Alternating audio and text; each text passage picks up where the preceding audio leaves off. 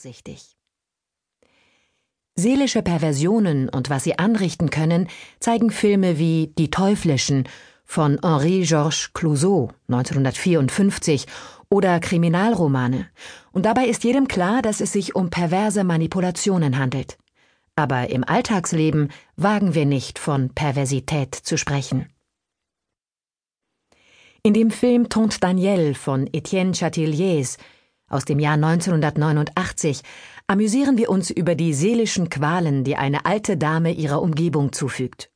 Sie beginnt damit, dass sie ihre alte Hausangestellte derartig peinigt, dass sie deren Unfalltod herbeiführt. Der Zuschauer sagt sich, geschieht ihr recht, sie war zu unterwürfig. Anschließend überschüttet sie die Familie ihres Neffen, die sie bei sich aufgenommen hat, mit ihrer Bosheit. Der Neffe und seine Frau tun alles, was in ihren Kräften steht, um sie zufriedenzustellen, aber je mehr sie geben, desto mehr quält sie sie. Zu diesem Zweck setzt sie Techniken der Destabilisierung ein, wie sie bei Perversen üblich sind, versteckte Anspielungen, böswillige Andeutungen, Lügen, Demütigungen. Man wundert sich, dass die Opfer nicht merken, dass sie manipuliert werden. Sie versuchen zu verstehen und fühlen sich verantwortlich. Was haben wir nur getan, dass sie uns derart verabscheut? Tante Danielle leistet sich keine Wutausbrüche, reagiert nur kalt und gemein. Aber auch nicht allzu offenkundig, um ihre Umgebung nicht gegen sich aufzubringen nur immer mal wieder eine kleine, unscheinbare Bosheit, wohl dosiert und destabilisierend, aber schwer dingfest zu machen.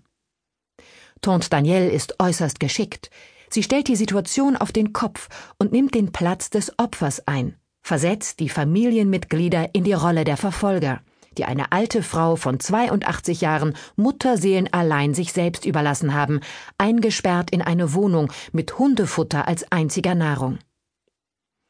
In diesem humorvollen Filmbeispiel nehmen die Opfer nicht Zuflucht zu Gewalttätigkeiten, wie es im gewöhnlichen Leben geschehen könnte, sie hoffen, ihre freundliche Art werde schließlich doch Anklang finden und ihr Aggressor sich besänftigen. Doch stets tritt das Gegenteil ein. Zu viel Freundlichkeit wirkt wie eine unerträgliche Herausforderung. Die einzige Person, die am Ende Gnade vor Tante Daniels Augen findet, ist eine neu hinzugekommene, vor der sie kuschen muss. Endlich hat sie einen Partner gefunden, der ihr gewachsen ist, und eine beinahe zärtliche Beziehung entwickelt sich.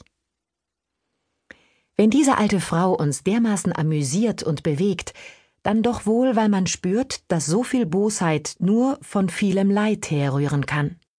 Sie erregt unser Mitleid, wie sie das Mitleid ihrer Familie erregt, und eben dadurch manipuliert sie uns, wie sie ihre Familie manipuliert.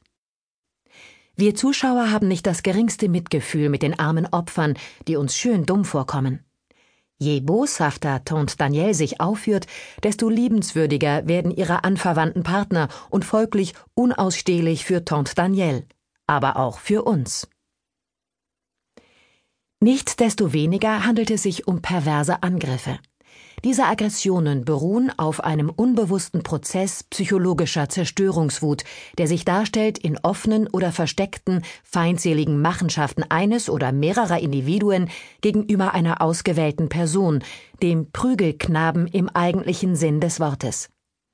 Durch scheinbar harmlose Worte, durch Anspielungen, Einflüsterungen oder nicht ausgesprochenes ist es in der Tat möglich, jemanden zu destabilisieren oder ihn sogar zugrunde zu richten, ohne dass die Umgebung eingreift.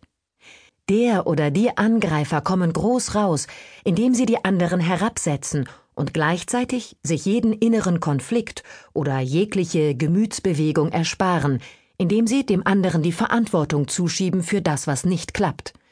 Nicht ich, der andere ist verantwortlich für das Problem. Keine Schuld, kein Leid. Es handelt sich hier um Perversität im Sinne der seelischen Perversionen.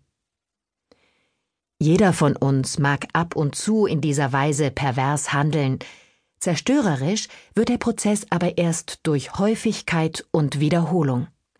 Jedes normal neurotische Individuum legt bei gewissen Anlässen, zum Beispiel in einem Anfall von Zorn, perverse Verhaltensweisen an den Tag, ist aber auch imstande, zu anderen Verhaltensmustern überzuwechseln, hysterischen, phobischen, zwanghaften. Doch nach